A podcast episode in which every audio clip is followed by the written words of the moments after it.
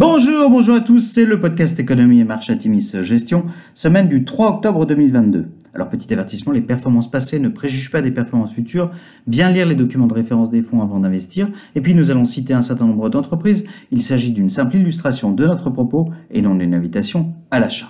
Alors cette semaine, nous allons titrer Ça vole toujours en escadrille. Les emmerdes, ça vole toujours en escadrille, aurait dit Jacques Chirac. En Europe, les mauvaises nouvelles se sont accumulées. Des explosions ont rendu non opérationnels les gazoducs Nord Stream 1 et 2. Vladimir Poutine a officiellement annexé quatre régions de l'Est de l'Ukraine après des référendums contestés.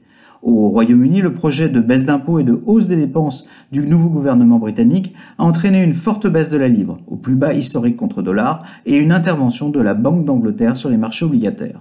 En Floride, l'ouragan Ian a dévasté une partie de l'État avec des conséquences matérielles encore à évaluer. Par ailleurs, les représentants de la Fed ont enchaîné les déclarations confirmant leur détermination pour lutter contre l'inflation. Le 10 ans US a oscillé cette semaine, atteignant 3,99% mardi, au plus haut sur 14 ans, avant de se replier à 3,71% après l'intervention de la Banque d'Angleterre. L'indice PCE, indice privilégié par la Fed pour mesurer l'inflation, a progressé de 0,3% en août après une baisse de 0,1% en juillet. Hors alimentation et énergie, le PCE progresse de 4,9% sur un an, contre 4,7% en juillet. En Europe, la hausse des prix de l'énergie a contribué à porter l'inflation à 10% en septembre contre 9,1% en août, mettant un peu plus la pression sur la BCE. Sur la semaine, le CAC 40 perd 0,4%, le SP500 et le Nasdaq chutent respectivement de 2,9% et 2,7%. Le CAC 40 se replie de 5,92% sur septembre et de 2,71% sur le trimestre. L'indice parisien enregistre trois trimestres consécutifs de baisse, une première depuis 2009. Il en va de même pour les grands indices américains. Du côté des sociétés, une seule publication dans vos portefeuilles. Nike affiche un chiffre d'affaires de 12,7 milliards de dollars contre 12,3 attendus par le consensus. L'Amérique du Nord dépasse les attentes. La Chine est sous le consensus pour 1%. Le niveau de stock, plus 44%, inquiète les investisseurs. Le groupe abaisse sa guidance de chiffre d'affaires et de marge brute en raison du dollar fort. Alors à venir, les statistiques de l'emploi US publiées vendredi 7 octobre seront très commentées à un moment où la Fed a du mal à faire refluer l'inflation. L'OPEP pourrait de son côté réduire cette semaine sa production de pétrole alors que le WTI reste sous les 80 dollars le baril.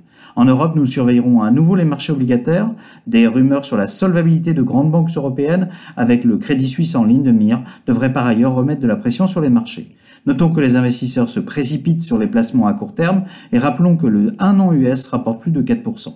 La Fed se réunira les 1er et 2 novembre, puis mi-décembre, et le consensus attend deux hausses de taux significatives. Bad news will be good news. Les mauvaises nouvelles seront de bonnes nouvelles. De mauvais chiffres de l'emploi pourraient contribuer à un fléchissement à venir de la trajectoire de la hausse des taux de la Fed.